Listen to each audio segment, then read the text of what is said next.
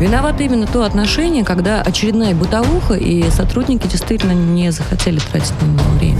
Может, Вопрос пофигизма, отношения, тотального да. пофигизма к исполнению хуже. своих Да, обязанностей. Да. И надо, чтобы каленым железом прям отпечаталось у них, что бить нельзя, пытать нельзя. Надо Ева, было если каленым железом бить нельзя, это тоже не Нет, я имею в виду. Программа «Правозащитники». Традиционно в это время программа «Правозащитники» в эфире «Радио Спутник». В студии правозащитник, заместитель председателя коллегии адвокатов «Бастион защиты», пресс-секретарь профсоюза адвокатов России и профсоюза арбитражных управляющих Екатерина Рейферт. Екатерина, я тебя приветствую. Здравствуйте, здравствуйте. Член Совета при президенте Российской Федерации по развитию гражданского общества и правам человека Ева Меркачева. Ева, рада видеть. Рада видеть. А, Правозащитник, предприниматель Александр Хуруджи должен быть с нами по видеосвязи. Сейчас проверим как раз-таки. Это Александр, здравствуйте. Здравствуйте. Саша, здравствуй. А, Вице-президент российского подразделения Международного комитета защиты прав человека Иван Мельников. А, Иван, тоже приветствую. И с нами в студии важный гость Роман а, Ковалев, именно тот герой событий в московском метро, о котором мы все наслышаны. Роман, очень рада находиться сейчас с вами в одной студии, и можно сразу первое слово возьму себе, потому что хочу поблагодарить, пользуясь э, случаем, как... Ну как, как я могу тебе в этом воспрепятствовать? Я могу тебя только поддержать. потому что действительно очень э, бурно все обсуждали. Могу сказать, что девушки особенно благодарны мужскому поступку в такой трудной э, ситуации. Да, Роман, Спасибо за смелость. Благодарим. У нас Да. трое Спасибо. здесь женщин, девушек. Мы тебя благодарим от всей души, потому что это действительно мужской поступок, и нам было очень приятно. А я думаю, и мужчины эфира тоже присоединятся. Более того, я Конечно, сейчас, когда, когда шла в эфир по коридору, я видела, как Алексей Тимо- Тимофеев подошел к Роману, пожал ему руку. Я думаю, наши режиссеры тоже а, уже на Романа посмотрели с такой хорошей благодарностью. Это видно по глазам. Напомню, а, Роман, герой событий в московском метро, а, не просто заступился за девушку. Он своим поступком вызвал информационный шквал просто. А, Обычный, вот Рома, обычный парень из Воронежа. А, Еще ни вызвал- одного слова не сказал, вызвал, хочу отметить, вызвал, да, вызвал в интернете волну подражаний. Аналогичный дебош в московском метро ровно через неделю после ситуации с Романом а, произошел, а, и его остановили уже сами пассажиры. И я вот даже сейчас на эфир ехала, э, странно так, водитель, а, который везет меня на эфир, не знает с кем, вот, начинает со мной разговаривать и рассказывать. А вот тот парень, вот, который вот в метро за девушку заступился. Я говорю, слушайте, включайте сегодня в 19 обязательно эфир правозащитников. И я думаю, удивитесь, а что думаете? Говорит, я думаю, он молодец. Он такой молодец просто. А эти-то, которые на другую сторону вагона убежали. Рома, скажи, пожалуйста, вот а, когда ситуация произошла, мы знаем, что ты под подпиской, что ты дал Следственному комитету подпис- подписку о неразглашении, поэтому мы тебя не будем спрашивать по делу. Мы вообще его сегодня касаться не будем. Мы сегодня Мы больше про тебя обсуждаем, и да, да. про мужские поступки. Обсуждаем наверное. про да, человеческие с- поступки. сами, человеческие. Про сами, человеческие. да, сами, сами ценностные ориентиры, человеческие поступки. И немножко с адвокатом Евгением Корчаго поговорим о гипотетической ситуации, гипотетическом наказании для таких вот подобных хулиганов. Скажи, пожалуйста, а, в вагоне метро, в котором а, случилась вот эта ситуация, где ты заступился за девушку, а, с тобой сколько примерно ехали м, вот в одном вагоне мужчин? Ну, 50 на 50 ехал весь вагон. Ну, то есть Там человек примерно плюс-минус, места были Ну, плюс-минус 30 сколько меньше, человек? наверное, было. Да. больше. Больше. Больше.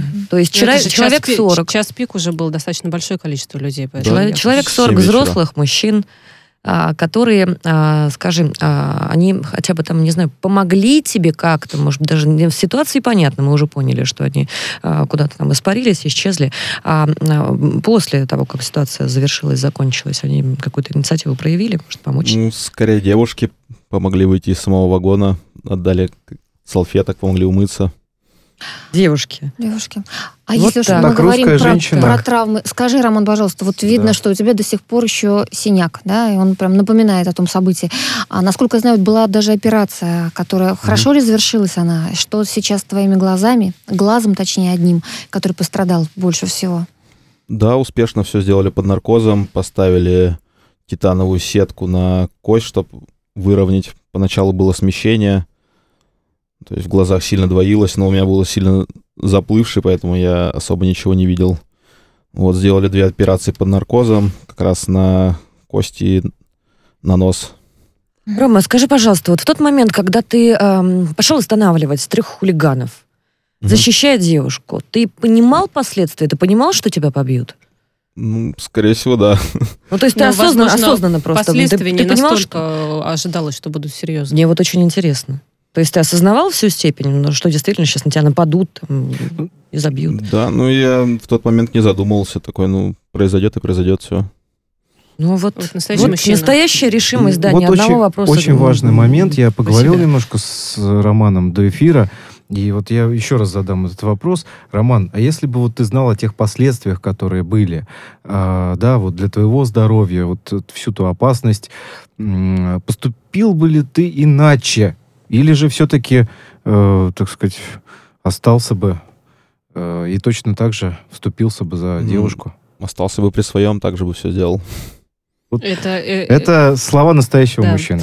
Коллеги, я Господа. Как, предлагаю как должно быть? к нашей А, беседе Обязательно, а, да, надо подключить а, Евгения Корчага, адвокат, вице-президент гильдии российских адвокатов а, и, а, между прочим, большой а, друг профсоюза адвокатов России. Евгений, здравствуйте. Приветствую. Здравствуйте. Здравствуй, Евгений. А, Мы гипо- гипотетическую ситуацию обсуждаем. Интересно, конечно, а, что в таких вот ситуациях, не в данном конкретном Ромином случае, ни в коем случае, чтобы а, не нарушать подписку, а вот гипотетически, что грозит хулиганам, неважно абсолютно, вот э, какой национальности они будут, да, вот хулиганье, которое так себя ведет и а, которое нападает а, на а, человека в общественном месте. Расскажи, Ну, на пожалуйста. самом деле они не хулиганы. Люди, которые гипотетически бьют другого человека ногами по голове, они не хулиганы. Они потенциальные убийцы. И поэтому при правильной квалификации у них может быть квалификация не хулиганства, а покушение на убийство. А там ответственность до 20 лет лишения свободы, если их несколько. И в любом случае, даже если возбуждается уголовное дело по статье хулиганства, то параллельно еще смотрится на тот вред здоровью, который причинен. И если причинен тяжкий вред здоровью или средней тяжести вред здоровью, то параллельно еще возбуждается и эта статья. Там тоже наказание может быть достаточно суровым. А мне вот интересно, а, как-то пытаются в таких ситуациях, конечно же, они в данной конкретной, а, сами а, потенциальные убийцы, ну то есть хулиганы, оправдаться? Что-то вообще как-то оправдывает свои действия? Всякие, э, скажем так, э, всякая ситуация индивидуальна. Я знаю случаи, когда люди совершают такие страшные действия, будучи в состоянии алкогольного опьянения, а потом, когда разум возвращается, э, они раскаиваются и понимают, что совершили страшный поступок. А бывают ситуации, когда люди, в принципе, не задумываются. То есть они вот так вот по жизни живут отморозками. И для них э, избить другого человека до полусмерти – это, в принципе, ничего страшного, потому что они никого не уважают, никого не любят, э, кроме самих себя. И вот э, так живут. А, смотри, а, интересный прецедент я зачитала вот в самом начале эфира, а, где ровно через неделю после эпизода с Ромой происходит, ну, почти аналогичная ситуация, но встал весь вагон, ну, там значительная часть, сами пассажиры остановили хулиганов и потенциальных убийц и осадили. И я так считаю, что это все-таки Ромин пример а, мотивировал А а, я как людей. раз хотела бы спросить, Да. для людей, которые могут вести себя вот таким вот отвратительным образом... К этому мы а, и- обязательно вернемся. Я поняла, Тань, даже твой вопрос. Мне бы хотелось просто свой Да, закончить. да? конечно. А, а скажи, пожалуйста, а, Жень, вот этот пример, он послужит примером как вот для обычно обычных граждан, обычных людей. Но, может быть, для правоохранительных органов? Мне интересно твое мнение. Потому что статьи по хулиганке, по избиениям, по причинению вреда, но я думаю, коллеги со мной согласятся, если они не имеют широкого резонанса, как правило, очень сложно. Заминаются, да. Бывает, заминаются, бывают, заминаются, да. если называть вещи Особ- своими именами. Катя, ты абсолютно права. И более того, случай, который произошел через неделю, он показательный с двух сторон. Первое. Ромин пример воодушевил наших сограждан проявлять гражданскую позицию и не э, смотреть на, мол, не смотреть молча на то, как совершаются преступления. Но есть и вторая сторона.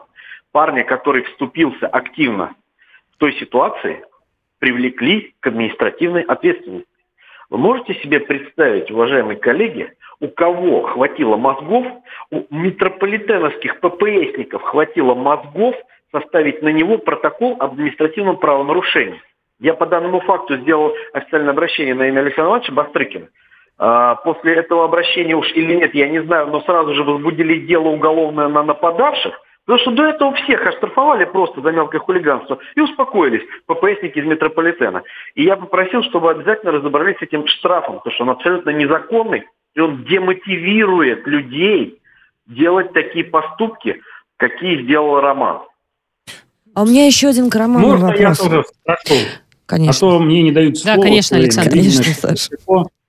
А, Роман, у меня вопрос короткий совершенно, но он больше не из области юридической, а я бы очень хотел, конечно, чтобы таких людей, способных на мужской поступок, именно способных, да, становилось все больше. Что тебе мама сказала, когда узнала? Ну, она очень волновалась, на самом деле. Э, Она не говорила, что больше так не делай. Нет, ну простите, но это же, это же материнская, да, это же мама. Нет. Хорошая Нет, мама, может тоже. быть, потому и у такой мамы родился, знаете, вырос они да. воспитали такой сын. Да, воспитали э, удивительного человека, конечно, и я считаю, что это и, я- и ее заслуга. Молодец. А вот Рома мне вчера по секрету и сказал, что заслуга как раз-таки, э, ну, про ценностные ориентиры мы не могли не поговорить, да, и заслуга как раз-таки мама. Я очень бы хотела, кстати, в прямом эфире ма- маме Роминой сказать большое за Рому спасибо. Это Да, точно. мы А позвольте, а, позвольте еще один вопрос Евгению задать э, и потом отпустить. Евгений, вот как думаете, мы говорим про тот пример, который э, Роман э, подает э, ну, другим людям, которые хотят заступиться. А есть ли тут некий пример для тех, кто вот таким образом себя плохо ведет, и они поймут, что все-таки есть кому заступаться, и не надо себя так вести? Я считаю, что ситуация с Романом, она однозначно будет являться, в принципе, ситуацией общей превенции. Э, Для хулиганов, бандитов и прочих отморозков, которые таким образом себя ведут, во-первых, будет четко показано, что есть люди, готовые вступиться за, э, скажем так, тех, на кого нападают. И второй момент. Я очень надеюсь, что нам с Романом удастся добиться жесткого наказания для них, для того, чтобы другим было неповадно. А у меня еще один вопрос к Роме. А, Ром, скажи, пожалуйста, вот как ты считаешь, почему, когда люди наблюдали в вагоне а, метро, как ты заступился за девушку, на тебя накинулись вот эти вот а, люди, почему они не встали и не поддержали тебя? Ну, мне кажется, в первую очередь это вопрос воспитания человека. Воспитание человека. А, к, Ев- а, к Евгению у меня тоже есть вопрос. А, Женя, скажи, пожалуйста, а какие соотношения вообще существуют сейчас в адвокатской практике между, ну вот в, таких случаях, между, например, возбуждением дел по хулиганству и покушению на убийство и превышением самообороны? Ой, пока ситуация очень нехорошая. Если в ходе задержания э, преступников, в ходе пресечения их преступных действий самим преступникам причиняется какой-то вред, телесные повреждения или еще что-то, то наши правоохранительные органы очень нередко привлекают к ответственности в том числе и того человека, который охранял общественный порядок и пытался противостоять нападавшим. Спасибо, спасибо. Евгений, Спасибо. Евгений Корчага, адвокат, вице-президент гильдии российских адвокатов, был с нами на прямой связи. Роман, еще раз хочется вас поблагодарить. И наши зрители, слушатели сейчас пишут тоже активно сообщения со словами поддержки, благодарности и один- пожеланиями здоровья. Да, и один важный вопрос. э, Значит, мне вот что интересно, Ром, а если бы, значит, э, были бы вот эти нападавшие любой другой национальности? А, Действительно, были бы они, не знаю, там русские, китайцы, узбеки, вот кто угодно, неважно. Ты думаешь, а, что-то бы изменилось? Я думаю, преступность не имеет национальности. В принципе, я бы заступился, если там бы и русские, и китайцы были, вообще все равно. Хочется пожелать, чтобы больше И таких даже ситуаций если бы это не были, происходило. Э, так сказать, э, разные, была бы такая эм, из разных национальностей а мне состоящая кажется, не надо делать на этом Как никакой говорит, акцент. как говорит Владимир Владимирович Печенеги, мне кажется, для всех хулиганов и преступников это а, лучшее Да. клеймо. Нет Роман. Ковалев был э, в эфире «Радио Спутник». Еще раз благодарим и желаем э, выздоровления. Небольшая пауза, коллеги, и продолжаем беседу.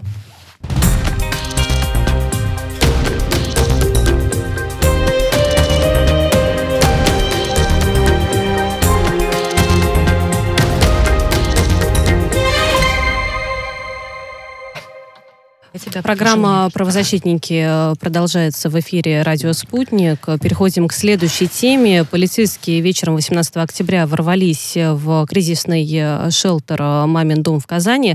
Забрали оттуда двух совершеннолетних девушек, которые приехали из, Дагестана в надежде на помощь. Девушек выдали замуж вопреки их желанию. Они не хотели возвращаться домой, но вот без объяснения, да, я так понимаю, причин, Ев, без каких-то да, вообще деталей, да. забрали забрали, увезли, и, я так понимаю, направляются в Дагестан, чтобы вернуть Да, на более того, родину. мы на сегодняшний день не знаем, что с этими девушками. У нас нет никаких доказательств того, что они в порядке, что они не избиты, что они не подвергаются там, моральному какому-то давлению.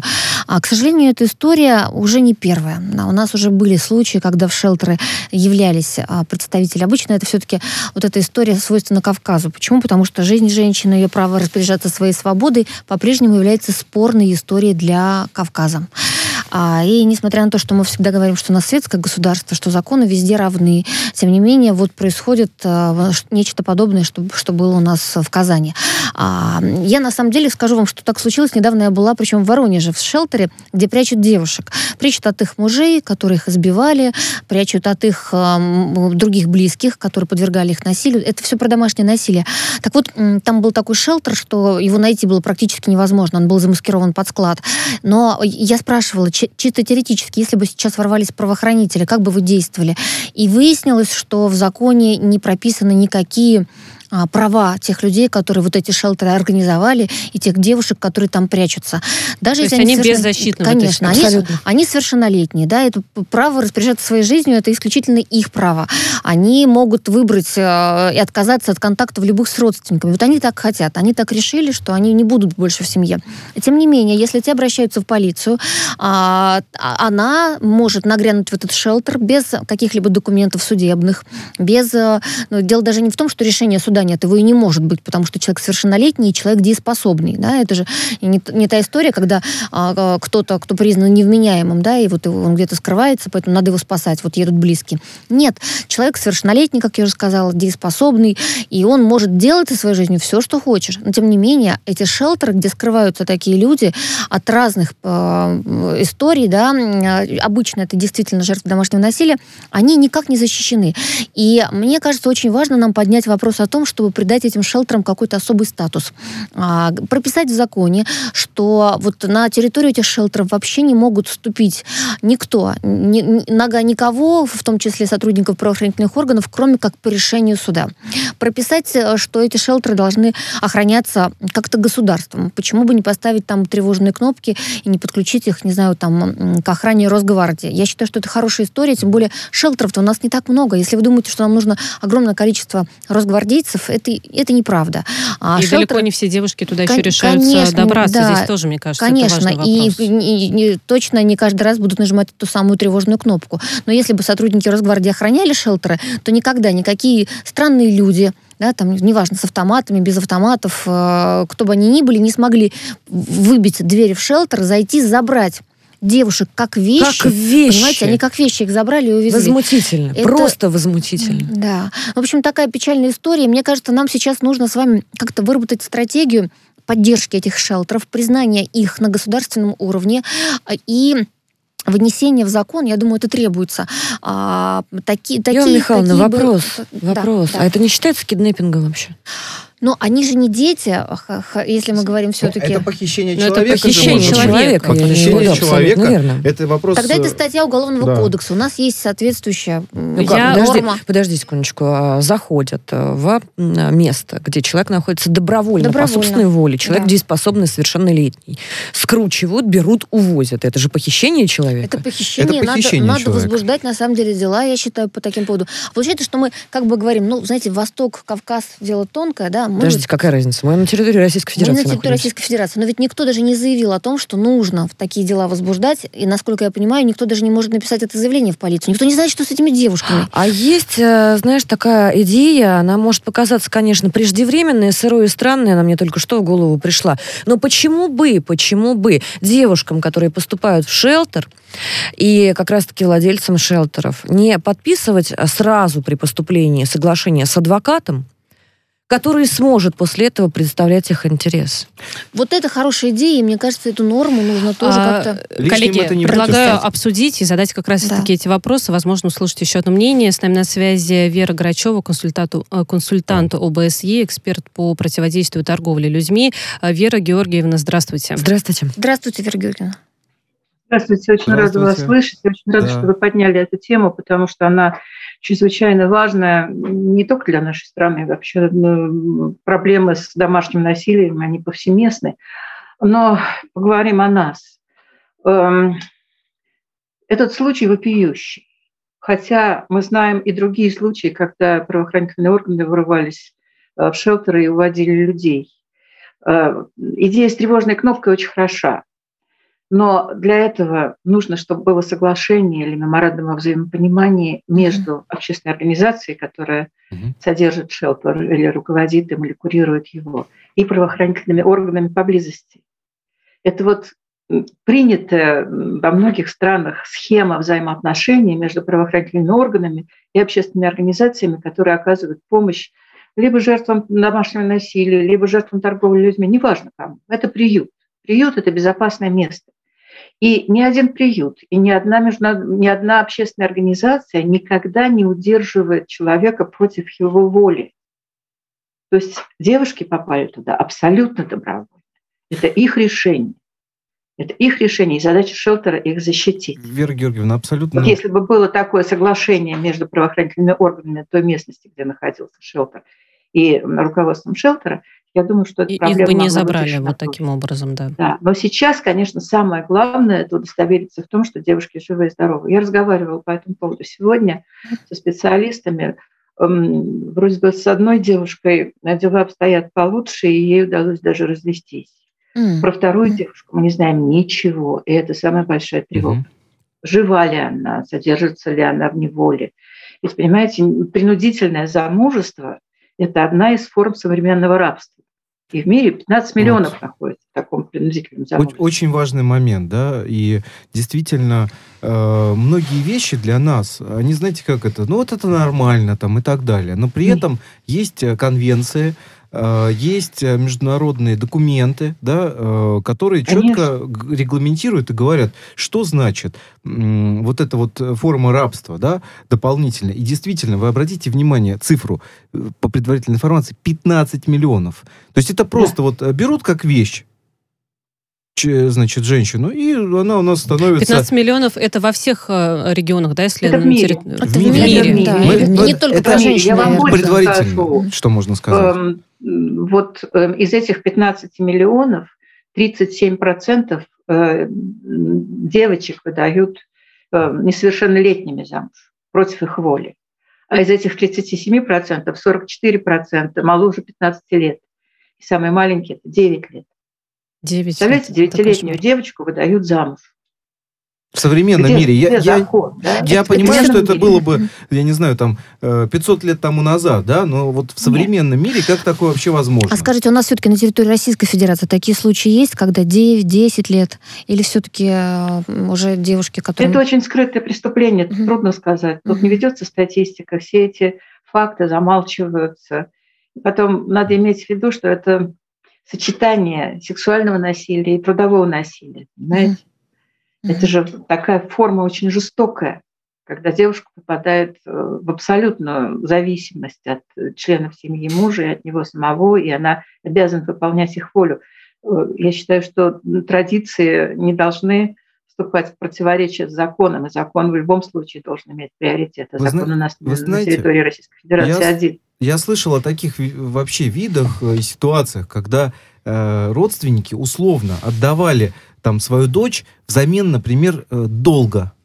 А я как раз хотела спросить, Взамен а долга семья, или семья колы, девушки? или как это еще называется Вообще может? вы себе да можете представить Алексей, такое, можно, да, в современном обществе? Да, Александр, у нас буквально минута как раз остается. Вот смотрите, мы все обсуждаем, и везде у нас речь идет о родственниках, которые отдали, распорядились девочкой или женщиной как вещью.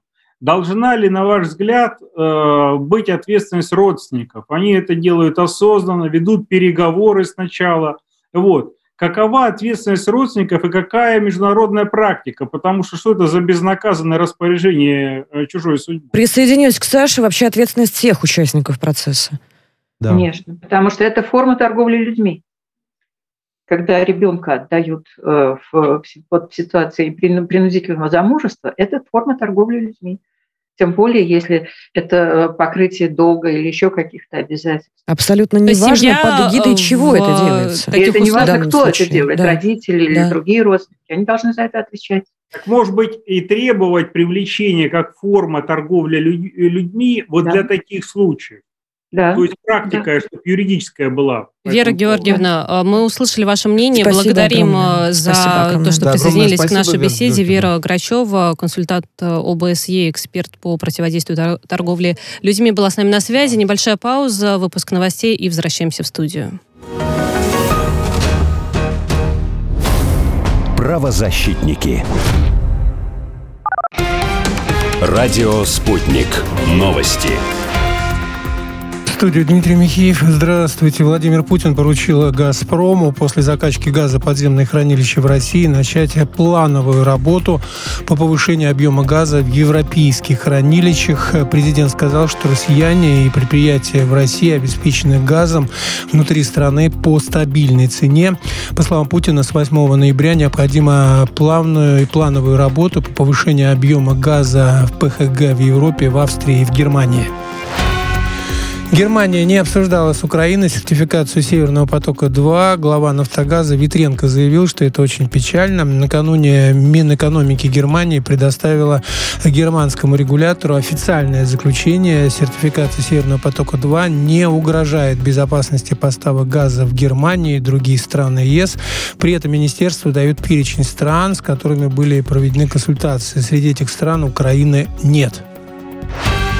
Уголовное дело угрожает 14 журналистам Арти в Латвии. Главред канала Маргарита Симонян сообщила, что их обвиняют в нарушении санкций Евросоюза.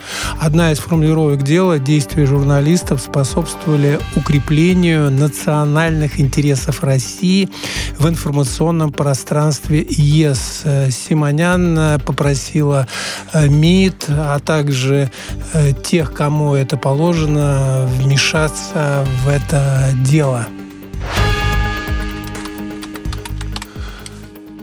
Руководство антидопингового центра Украины уволилось после обвинения в масштабных махинациях. Спутник сообщает, что заявление написали э, директор центра и его зам. Сегодня в отделе расследования ВАДА рассказали, что с 2012 года Национальный антидопинговый центр Украины заранее предупреждал спортсменов о грядущем допинг-контроле.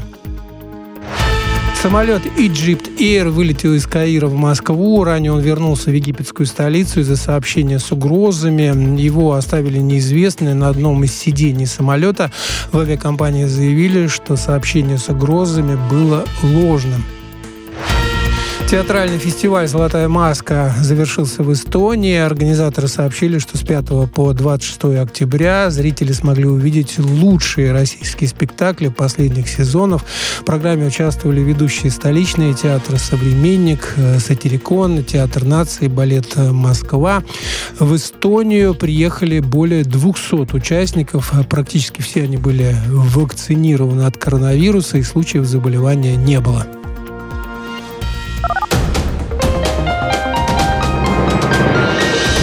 Следующий выпуск на «Спутнике» через полчаса.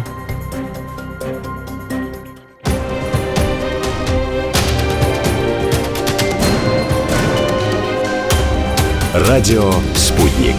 Говорим то, о чем другие молчат.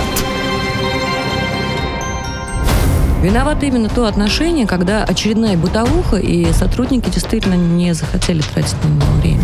Вопрос пофигизма, тотального да. пофигизма к исполнению своих обязанностей. Да. И надо, чтобы э. каленым железом прям отпечаталось у них, что бить нельзя, пытать нельзя. Надо Ева, власть... если каленым железом бить нельзя, это тоже не Нет, я имею в виду Программа «Правозащитники». Продолжаем э, горячее, э, горячее обсуждение важных новостей актуальных. Екатерина Рейферт, Ева Меркачева, Иван Мельников в студии «Радио Спутник» и по видеосвязи с нами Александр Хуруджи. Э, коллеги, еще раз вас приветствую. Ну что, мы обсудили, мы обсудили похищение людей, иначе как вот это вот все взаимодействие с шелтерами, из которых девочек вывозят насильно, я назвать не могу. И я хочу напомнить нашим зрителям, что у нас идет трансляция на YouTube, на YouTube-канале «Радио Спутник», программа «Правозащита защитники в прямом эфире. Мы читаем чат. Можете задавать нам вопросы и не только слушать нас, но и смотреть. И вот Серый Владимирович пишет нам. Религиозное мракобесие – это личное дело. А похищение девчонок – дело общественное. Должно вмешаться МВД. Вы знаете, мы с вами согласны. И мы очень, мы очень ждем. И мне кажется, вот именно структура а, заключения соглашений с адвокатскими коллегиями, структура заключения соглашений с юристами, которые могут обеспечить безапелляционный, простой, понятный механизм в моменте моменте похищения вплоть до служебных проверок на местах в регионах, до установления полных цепочек этих участников, э, этих процессов, э, могут э, ситуацию эту поправить. Зачастую, к сожалению, правоохранители еще и не бесплатно это делают. То есть к ним приходят родственники там кого-то и говорят, ой, там у нас дочка, вот она запуталась, она там уехала, вот она не хочет, э, значит, за того, за Сергея выходить замуж, вот, понимаете, да, вот эта вот ситуация. А, ну, тут, не, на самом деле, по-разному бывает это. И тут начинается, соответственно, история какая. Сотрудник полиции так посмотрел, что ему показали, что мы тебе там денежку дадим, если ты нам поможешь, там, забери вот, э, вот там эти сектанты, ее забрали, Простите, пожалуйста, ну, психологи там и так далее. Конечно. Мы на самом деле не ловили никого из правоохранителей за руку, поэтому мы не можем каких-то заявлений делать, но в любом случае есть закон, закон да. который говорит, Конечно. что человек, повторюсь, дееспособный, совершеннолетний, имеет право распоряжаться своей жизнью. Вот и странно выглядит, его, когда иначе. Прину, принуждать конституционное право человека. В конце ну, Саш, но закон, что, закономерный абсолютно, вопрос. Да? Саш, абсолютно закономерный правильно. вопрос. А почему я не вижу, например, в новостях и нигде в сводках, и в инсайдах ни одного дела а, по правоохранителям, которые вот это вот все мероприятие исполняют. Это же 286 в чистом виде. Коллеги, у нас не так много времени, а да. а есть еще две темы, которые да. хочется успеть обсудить. А, значит, про а, условия жизни, отбывания заключенных. Вот хочется поговорить на этот раз. Начнем с Ростовской области. Почитала... Да, да Александр, вот вы сейчас поподробнее скажете, потому что я прочитала истории нескольких людей, которые вот рассказывали о том, что происходит э, с, с ними или с их родными, кто находится за решеткой, а о том, какие поборы, какое насилие э, идут вот в таких э, местах. Э, о чем именно, да, то есть о каком конкретном случае, Александр, мы с вами сейчас поговорим, или в общем об этой ситуации?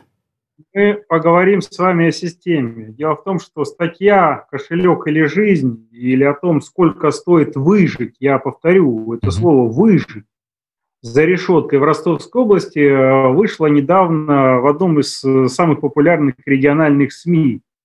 И журналист э, смогла поговорить с большим количеством лиц, которые побывали в местах не столь отдаленных, и многие из которых не вернулись. И вот тут раскрывалась тема в том числе о том, что не платишь деньги, соответственно, попадаешь на больничку плохо себя ведешь, то есть ты не, удов... не удовлетворяешь как-то начальство, учреждения, отправляешься там в какую-нибудь психиатрию, там тебя привязывают, и, соответственно, человек, о котором, главном герое, который, так сказать, не вернулся, с которого началась статья, насколько я понимаю, а, выяснилось, что у него с лист А4 был пролежен, не фактически дырка в спине. То есть человека месяц привязанного держали. То есть это не просто пытки, это садизм в высшей степени. Возвращение карательной И психиатрии. происходит не впервые, не впервые. В Ростовской области к этому начинают привыкать. И если еще несколько лет назад было 240 посещений, потом 120, в этом 41, ну это речь идет об ОНК. Во всех регионах ОНК работают по-разному. И во всех регионах по-разному выявляют количество нарушений, которые происходят. В Ростовской области ОНК достаточно активная, и в этом году там ограничены были действительно возможности для того, чтобы посещать и делать покамерный обход. Но вместе с тем в Ростовской области, несмотря на то, что сажали руководителей СИЗО, один из них даже покончил с собой в следственном изоляторе, ВОЗ и ныне там по-прежнему пытают, по-прежнему вымогают деньги, и это поставим на поток.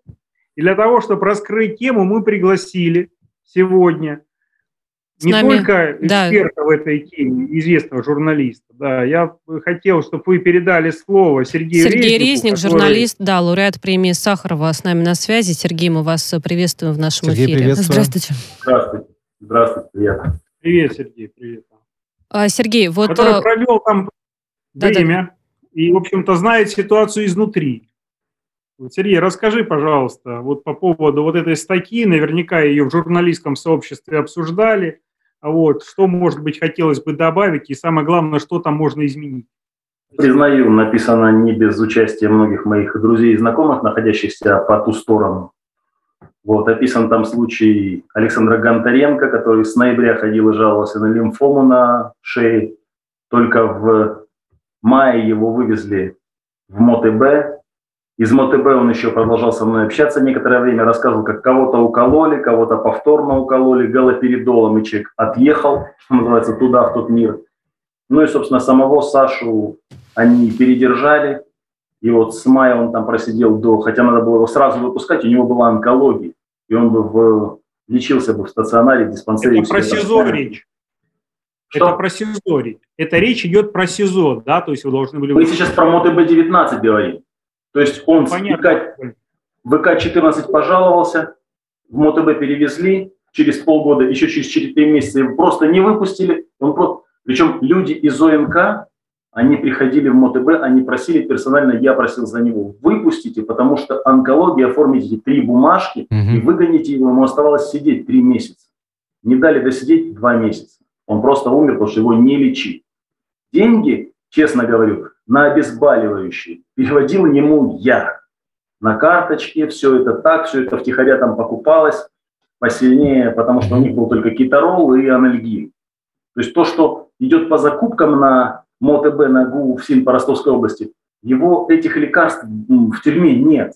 И было уголовное дело, по которому мой адвокат Кострубин очень успешно защищал предыдущую руководительницу, которая технично и эти лекарства списывала. И самое страшное, они там еще баловались с тестами на ВИЧ. То есть э, списывали их, но они реально не проводились. То есть там воровство тотальное. Три раза, ну, я уже молчу про еду, это очевидно, что просто воруется абсолютно. Подождите, Дальше, подождите, пожалуйста, а где был надзор? Вот мне очень интересно. Но просто. на самом деле, мне кажется, а надо нам сейчас обратиться. Давайте мы все эти факты соберем и напишем угу. директору всен России. Я вот могу даже от себя послать такое обращение. Я не знала ничего ну, про как-то Ростов. уж слишком вопиющего, мне кажется, коллеги. Ну, я, я ничего не знала. Слава богу, я так понимаю, в Ростове не бьют, не пытают, но смерти от болезней, они в принципе не исключены и бьют, нигде. И пытают, Ева. И бьют, и пытают, и даже убивают. Нет, просто а... закалывают закалывают. Все-таки, да, Понял? у нас разная информация. Вот один говорит, что закалывают, э, другой говорит, что бьют и А у меня вот э, такой вопрос. Человек, который не бывает в таких местах и не настолько следит, mm. да, вот mm-hmm. за обстановкой. А есть ли вообще безопасная э, тюрьма или да изолятор? есть, конечно. Слушайте, мы, конечно, сейчас все после этих видео помазали черной краской. Это неправильно. Почему? Потому что а, у меня на связи огромное количество людей, которые либо там, они прямо из колонии мне звонят, либо освободились. То есть они вообще ничего не боятся. Среди них есть даже журналисты журналисты. А, вот один Евгений Андреев, а, а, Андрей Евгеньев, точнее, вот журналист, который, как Ваня Глунов, пострадал из-за наркотиков. И он, э, будучи в колонии, он описывал все, что с ним происходило, собирал информацию. И есть просто черные зоны. Вот черные, вот, вот как дыры, знаете, э, такие. Откуда либо вообще не поступают сигналы, либо поступают сигналы ужасные. И, но это не все регионы. И, и даже не в каждом регионе это все колонии и все СИЗО.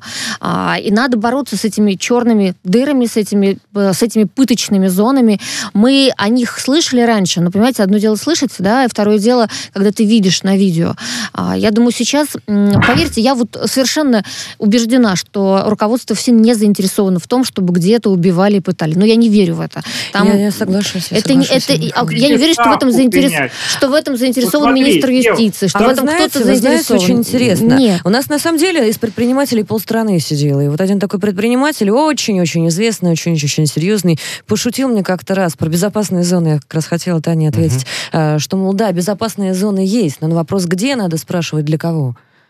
Ну, слушайте, вот у нас вот Москва, смотрите, у нас да. сколько изоляторов в Москве, и я там случаи, просто они были единичные, когда одни уголовники там пытали или убивали э, того, кто у них в камере был, Нет, и все. Одно но время ре... это было не единичные были случаи. Но, Иван, и чем такого, больше такого, чтобы было, потока никогда э, не было, ну, никогда а не было. СИЗО 4 с историей, когда там э, выводили и ходили по этим э, Быстро пресекли, достаточно ну, было. Вот благодаря в том числе то, что ты, например, и еще там, коллеги там тоже коллеги из ОНК в большей да, степени, да. Значит, э, из «Новой газеты» коллега, тоже журналист, насколько это, я помню, вот вам удалось это пресечь. Это но... про общественный и государственный контроль. Да. Это, это не просто даже про НК, но еще и про прокурорский надзор, потому что, вот, знаете, если мы все не будем все время э, замечать, что происходит вот в этих местах, да, а, собственно, УНК, что это такое? Это, это глаз народа, который да. туда попал, да, и который должен рассказать о том, что там происходит. Ну, в общем, это такая комплексная проблема, и я считаю, что сейчас самое Ева, время ее взять и решить. Да. Хотела ага слово дать. Да, Александр? Ева, можно я к тебе как э, к представителю Совета по правам человека обращусь? Конечно. У меня есть э, ставка на определенную историю. Знаете, вот кто-то на лошадь ставит, а я ставлю на правозащитников и на журналистов, которые говорят правду. Вот э, не первый раз э, люди, которые говорят правду, рассказывают про пытки, про такие вот вещи, да. подвергаются впоследствии преследованию. Я не удивлюсь, если в ближайшее время начнут разыскивать, и в следующий раз мы Сергея Резника не увидим на эфире. Мы будем Поэтому очень надеяться, что этого не произойдет. Надеяться да. все-таки, что да. увидим, да. Да, на эту ситуацию и просто хочу под контроль попросить вас, чтобы когда будете общаться с генпрокуратурой, взяли ситуацию по всему Ростовской области, потому что там кошмар. Возьмем, Спасибо. да. И надо, Сергей. надо с этим совсем заканчивать, на самом деле, с этими историями жуткими, потому что надо раз и навсегда... Но что, я говорю, здесь не решить эту проблему в комплексе, только в комплексе нужно ее решать. Да? Сергей, а можно требовать... вам вопрос э, завершающий задать? Угу. Вы действительно, как журналист, не боитесь э, вот э, последствия после подобных публикаций, расследований каких-то Денис. Да, вот э, опасения существуют? В настоящий момент я вообще-то нахожусь в федеральном розыске. И то, что после публикации нашло, объявили это Сергея. Это после публикации, Сергей, скажите, вы в розыске? Да. В Следственном управлении Следственного комитета по Ростовской области лежит 24 материала о пытках в МОТБ-19, убийствах. Только по двум они возбудили уголовные дела. Это этот Михайлов и еще одно дело. 22 лежат. Это продается. Я... Решить э, вопросы в СО из Ростовской области от 800 тысяч до 5 миллионов. Это вот есть прайс. Давайте обратимся Именно. к главе Следственного комитета да, и генеральному Бастрыкину, прокурору, да, и главе ФСИН России. Обращаемся и попросим... журналистов попросить, в общем-то, да, да. разобраться с пытками в Ростовской области все-таки, и что там за материалы, которые не, не идут в дело. Я так понимаю, много лет уже, да, Сергей, лежат эти все материалы? ОНК дерется с ФСИН региональным уже больше года. Это они собрали сами, это собрали общественники и передали в комитет. Из 24 только по двум возбудили дела. Человек, который возглавил МТБ, уволился. Это плюс из Ростова вывозили в Саратов. Ведь у нас по области ломали зоны, собирали смотрящих, собирали в Оксае, били, и давай перековывайся. И пять человек вот доехали до Саратова, это то, что Осечкин озвучил. Здесь все не так просто, здесь очень было все Сергей, мы вас благодарим за вашу работу, за расследование да, и спасибо, надеемся, Сергей. что да, ваша безопасность не будет под угрозой в итоге находиться. Сергей Резник, журналист, лауреат премии Сахарова был с нами на спасибо, связи. Сергей, вот большое. Э, про Ростовскую область э, плавно действительно переходим к Саратовскому региону, потому что более 400 заключенных Саратовской колонии номер 13 сообщили о насилии по отношению к ним, и в том числе речь идет вот о пытках, которые, э, да, вот эти нашумевшие о, пытках в ОТБ-1. Вы обратите внимание, э, действительно, это как раз те самые потерпевшие. Более 400 человек на сегодняшний день написали заявление, э, значит, на пытки в ОТБ-1 и в других колониях Саратовской области. Им помогает сейчас там ряд адвокатов, и вот адвокат такую статистику сейчас привела. Я обращу внимание на что? А, у меня большой вопрос. Почему сейчас до сих пор нет посадок Э, где посадки вот этих сотрудников? Без их ведома это не могло происходить. Вот, правозащитники да, спрашивают, где руководители, этих колоний, э, да, извините, на служебные видеорегистраторы записывают, как насилуют других мужчин. И потом это все передается, э, значит, э, и складируется в одном каком-то месте. Вы что рассказываете за сказки? Что там, типа, это все сами заключенные? Какие там сами заключенные? Из других регионов привозили людей, пытали, насиловали, издевались над ними. Вообще, это, это что такое в нашем мире, в современном, в 21 веке? Мы, извините, куда мы скатились? Куда мы скатились? У меня вопрос. И почему до сих пор не сидят эти... Э, не люди. Не люди. Я еще раз говорю, не, не люди, которые, э, извините, занимались должностными преступлениями, которые превышали свои полномочия, которые непосредственно вот это пропускали сквозь, э, знаете, как это, как воду сквозь пальцы. Э, ну, да, то есть вот им было все равно, что там происходит. Были какие-то свои задачи, у людей деньги вымогали в огромном количестве, значит, э, устроили там э, просто, э, разбирайтесь сами, как хотите, где были воспитатели вот эти, которые должны заниматься непосредственно воспитанием этих заключенных, почему вы не переложили вот на активистов э, соответствующий функционал? Почему это происходило вообще? Надо разобраться, надо системно разобраться. Я вам более того хочу сказать. Сейчас из другого региона уже более сотни пришло э, соответствующих, э, насколько мне известно, да, заявлений и в Следственный комитет и так а далее. А какой регион? Э, сейчас не могу точно сказать, но просто говорю. Недавно в Калужской области была история очень громкая, когда там э, взбунтовалась э, э, целая колония, которые рассказывали тоже о изуверствах со стороны так называемых Пошла активистов. Волна. Это, Пошла это, волна. Это, это колоссальный и просто мы... яркий знак да. того, что в стране глобальная проблема проблема. Мы должны разобраться. И эта проблема быть в любом реформа. случае не останется без последствий. Это вот специально сейчас был комментарий для всех, кто считает, что сейчас пошумят и забудут. Пошумят и не забудут, будьте уверены. Сейчас Следственный комитет возбудил уже уголовные дела, надо отдать должное, но я бы обратил внимание, я бы хотел попросить э, э, руководство Следственного комитета принять меры к задержанию тех негодяев, которые к этому причастны. Надо всем показать, показать всем, что будешь э, э, пособствовать вот таким вот вещам, отправишься в тюрьму и отправишься надолго. Но нужен, Надо сажать да, наглядный пример и не один, наверное, для того, чтобы да. такие истории хоть в какой-то степени перестали это, конечно, повторяться. не везде в России, это не только в России. Более того, я же э, занимаюсь защитой прав наших соотечественников за рубежом многих. И действительно, это бывают э, ситуации, которые э, связаны, так сказать, э, и в тех же самых Соединенных Штатах, там вообще э, практически легализованы ну, тоже поговорим пытка. все-таки о том, что Но, происходит да. в нашей стране. А, с нами Бороться на связи. Александр Ионов, правозащитник, э, член ОНК Москвы четвертого созыва. Александр, здравствуйте. Здравствуйте, Александр. Саша, приветствую. Здравствуйте, Александр. Добрый вечер, добрый вечер. Александр, ну масштабы бедствия, по вашему мнению, вот такой вот проблемы, она решаема, учитывая вот э, то, что действительно ни один регион, э, далеко не один регион замешан в подобных событиях? Ну, я считаю, что нашу систему СИН нужно глубоко реформировать, и я согласен с коллегой, со своим с Иваном Мельниковым, в том, что с учетом количества заявлений, которые переводили уже за четыре сотни, ситуация действительно критическая, и она критическая не только для российского гражданского общества, но и мы прославились, собственно говоря, на сегодняшний день на весь мир. То есть мы э, обычно говорим, что на сегодняшний день там в Соединенных Штатах да, очень сильно нарушаются права и законные интересы граждан, а, но, видимо, пришло время начать разбираться а, с своими местами принудительного содержания, особенно в тех регионах, а, вот, где появились вот эти страшные видео. Я думаю, что в ближайшие годы будут еще появляться похожие материалы, и, к сожалению, мы должны будем их лицезреть и делать соответствующие выводы.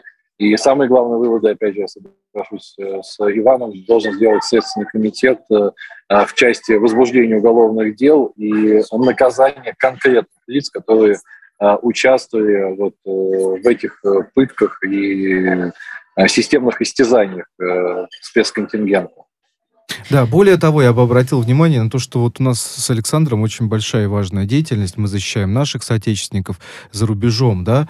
И вы понимаете, если раньше мы зачастую могли говорить о том, что вот вы знаете, вот, э, да, а вот в России, вот у нас, например, да, где-то в определенных вещах, то теперь мы так говорить не можем. И это будет лукавство с нашей стороны. Да, есть совсем отмороженные места, где людей в ямах просто держат, да. Э, вот Александр не даст соврать, он много по миру путешествовал, в том числе и с проверками э, мест принудительного содержания, э, да, в ряде там африканских регионов и так далее. Но, простите, э, мы великая, огромная страна, развитая, современная, с конституцией, с правами граждан. Наверное, нужно нам прекратить, если такая порочная практика существует на сегодняшний день в ряде регионов, надо всех заставить ответить и показать то, что больше такого у нас э, не будет просто-напросто, да, добиться того, чтобы были осуждены все виновные в этом э, от э, А до Я. Вот, и сотрудники, и вот эти вот негодяи-активисты, так называемые, да. Ну вот, коллеги, подождите, вы думаете, что действительно после этих ситуаций вот нас сейчас а, послушают и распустят абсолютно всю систему? Я не говорю ну, про всю систему, распустят? не надо всю почему систему же распускать. Распустят, Татьяна, ну, чтобы, чтобы, чтобы создать новую. Но этой гидре нужно рубить голову абсолютно точно. Конечно, большого ума, таланта и даже большой храбрости беззащитных людей пытать, пытать не надо. Нужно иметь определенный склад характера. И нужно очень четко понимать, что эти люди, которые занимаются пытками над другими, не считаются преступниками, не считаются изгоями общества, не считаются виновными. Они точно так же приходят вечером в бар, садятся рядом с вами и пьют свое пиво. И глядят вам Это в глаза, да. называют себя, может быть, вашими соседями или друзьями, а потом исполняют вот это – ну, далеко. Так они еще порочат честное имя вообще сотрудника, да, всех в СИН. Я знаю, я знаю, что много всех есть порядочных просто очень много. Пятно на всю сферу. Да. Абсолютно на все. Это та красная линия, которая не просто пройдена, это перебежчики туда-сюда носятся. Ну, на самом ней. деле, честно говоря, мне даже обидно за некоторых сотрудников, потому что вот мы как член ДРНК ходим в Москве, мы видим есть столько людей порядочных. Есть они они люди, стоят, да? они там, не знаю, отдают что-то свое. Там, Насчет... Пирожок покупает в столовой своей, да, в офицерской, приносит какому-то больному, делится. Такие соглашусь. истории. И много тех, которые... У нас сейчас, кстати, вот выстроено было настолько, что все называют на «вы» заключенных. Раньше этого не было. Я помню, вот. когда мы начали проверять, они относились к ним как к людям второго сорта. Сейчас вот этого нет. Ну, это только благодаря верно. вниманию со стороны, Внимание опять же, ОНК, потому что есть адвокаты, такие люди, есть такие, адвокаты, есть такие люди, адвокаты, как Ева, есть такие люди, как, э, как Саша, да, которые, э, когда мы ходили вместе в СИЗО, да, с проверками, э, все понимали, что если в Москве где-то вы будете перегибать палку, не дай бог вы кого-нибудь изнасилуете из заключенных, вот так вот шваброй, придут, расскажут, и вас уволят и посадят нафиг. Понимаете? Но у нас сейчас система общественного контроля тоже ее надо реформировать. И там, так сказать, те э, и в общественной палате, и э, в тех профильных, так сказать, комиссиях, органах государственной власти, которые к этому относятся, ребята, нужен независимый общественный контроль. Без этого ничего не произойдет. Я вас уверяю, потому да. что должно быть понимание, не должно быть эта система рука руку моет. Должны понимать во, э, значит, в колониях, э, в СИЗО придут если будете, значит, людей пытать, будете издеваться, будете их насиловать, придут, э, расскажут, и вас посадят потом. Я бы хотела вот к прокурорам все-таки обратиться, потому что государственный да. контроль это вообще самое главное, наверное, что может быть. Приходят прокуроры, мы должны все заключенные выложить душу, рассказать, что с ними происходит, где их права нарушаются. И если бы в свое время прокуроры действовали быстро, если бы они качественно опрашивали осужденных, они бы, они бы были в курсе того, что происходит. И я полагаю, полагаю, что вот это вот одна из... Вы понимаете, все нужно, чтобы и там, и там, и там, по всем позициям. И тогда не произойдет ничего страшного. Но пока Конечно, имеем, все должны имеем, воевать. Да. Э, коллеги, давайте мы, во-первых, поблагодарим за беседу Александра Ионова, правозащитника, Александр, который спасибо. был с нами на связи. Спасибо. Да, и Александр спасибо. Хуруджи, последнее слово у вас, поскольку спасибо. не так много времени да, у нас остается. Это крайне, крайне. Исполнимое предложение, совершенно. Мы с вами, друзья, мы с вами избрали Государственную Думу не так давно. Я, пользуясь случаем, обращаюсь к депутатам Государственной Думы, вспомнить о своем праве посещать следственные изоляторы и тюрьмы. воспользуйтесь этим правом, обойдите свои тюрьмы, потому что когда мы говорят, кто-то не досмотрел, это в том числе вы не досмотрели. Те самые люди, которым мы доверили, доверили представлять наши интересы. Спуститесь Зарплату огромную получаете за, за выполнение всех своих Ходите, функций. проверьте, что там творится в тюрьмах в вашем регионе. От некоторых регионов по 14 депутатов ни разу за всю историю не пришли. Александр, Дорогие будем очень надеяться, что услышат, услышат э, действительно те люди, которые могут изменить э, ситуацию. Программа «Правозащитники» была в эфире «Радио Спутник». Иван Мельников, Александр Хуружи, Ева Меркачева, Екатерина Рейферт спасибо, были друзья. в студии. Спасибо. спасибо. Всем спасибо. спасибо за внимание. Спасибо, друзья.